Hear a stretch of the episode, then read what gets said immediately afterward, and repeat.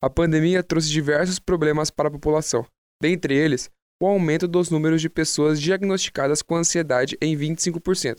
Segundo a psicóloga Juliana Zanata, a ansiedade é quando antecipamos algo que vai acontecer. Então, para uma pessoa ser diagnosticada com ansiedade, lembrando que a ansiedade é quando a gente antecipa uma ameaça que vai acontecer futuramente, né? Então, o indivíduo ele começa a avaliar essa ameaça como algo que ele não vai dar conta disso, ele subestima a sua capacidade de enfrentamento dessa situação e superestima esse essa situação perigosa. Então ele superestima o perigo e subestima a sua capacidade de enfrentar.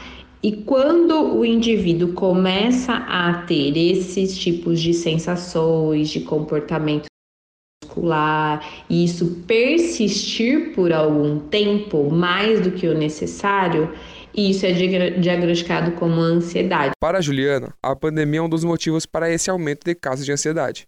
De acordo com a psicóloga, as incertezas do que estava acontecendo no mundo fizeram as pessoas avaliarem essa situação como algo perigoso. A gente teve um aumento dos quadros de ansiedade, de depressão, um aumento aí de mais de 20%. E justamente porque foi uma situação é, uma, as pessoas tinham incertezas sobre esse período, não tinham muitas respostas, tanto de tratamento quanto de o prognóstico da doença, né? Cada pessoa reagiu de uma forma, não tinha um tratamento, né, adequado. É, então isso gerou muitas incertezas sobre esse perigo e as pessoas começaram a avaliar essa situação como algo é perigoso. E aí perdurou por muito tempo, a gente ainda vive né, um momento pandêmico. Então as pessoas desenvolveram quadros de ansiedade é, durante esse período. Estudante de ciências contábeis, Giovanni Vendemiati foi diagnosticado com ansiedade na pandemia. Giovanni disse que notou algumas mudanças de comportamento. Comecei a ter mudanças de comportamento, comecei a, a ficar irritado mais facilmente, é, triste mais facilmente. Minhas emoções, vamos dizer que ficaram afloradas. Porém, Giovanni só foi procurar um profissional no final de 2021 e, hoje em dia, o estudante relata que se sente bem melhor do que antes. Procurei um profissional para me ajudar no final do ano passado, no final de 2021, em dezembro de 2021. É, e procurei uma, uma psicóloga. Estou muito melhor, sou uma outra pessoa. Segundo a psicóloga Áurea Nascimento, o tratamento para pessoas com ansiedade passa pelo diagnóstico psiquiátrico, por um acompanhamento psicológico e o cuidado com o corpo. O tratamento da ansiedade tem três pilares importantes. Um deles é o diagnóstico psiquiátrico. O médico vai entender qual é esse tipo de ansiedade e medicar, porque uma ansiedade precisa ser medicada. O segundo é o tratamento psicológico. O psicólogo vai ajudar essa pessoa a fortalecer as suas emoções e lidar com esse tipo de sensação.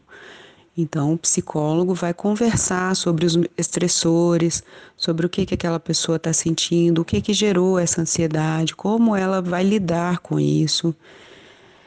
E o terceiro passo é o, o cuidado com o corpo, ou seja, fazer exercício físico, tomar sol, conversar com pessoas, andar sempre com pessoas que te fazem bem, né, que conversam a sua língua.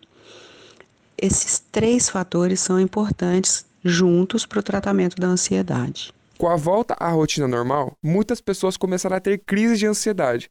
Segundo a psicóloga Áurea Nascimento, com a volta dos afazeres não praticados há um tempo, houve um aumento de casos. Com o retorno das atividades do jeito que elas eram antes, a gente está tendo aí uns casos muito sérios de crise de, de ansiedade, até mesmo com transtorno de pânico.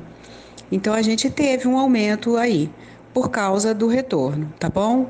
Então não dá para a gente dizer que foi porque a pandemia acabou, porque na verdade ela não acabou, mas a gente pode dizer que com o retorno às atividades normais houve um aumento dos casos de ansiedade é, relacionada a trabalho e estudo.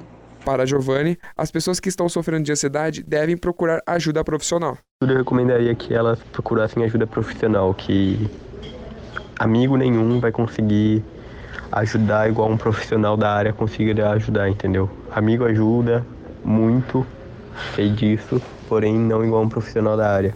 Segundo os Estados-membros da Organização Mundial da Saúde, durante parte da pandemia, os serviços para as condições mentais, neurológicas e de uso de substâncias foram os mais interrompidos entre os demais serviços essenciais para a saúde. Porém, no final de 2021, a situação começou a melhorar, mas, hoje em dia, muitas pessoas continuam incapazes de pedir ajuda para tratarem de suas saúdes mentais pré-existentes e recém-desenvolvidas. Sou Enzo Pires para o Frequência Universitária.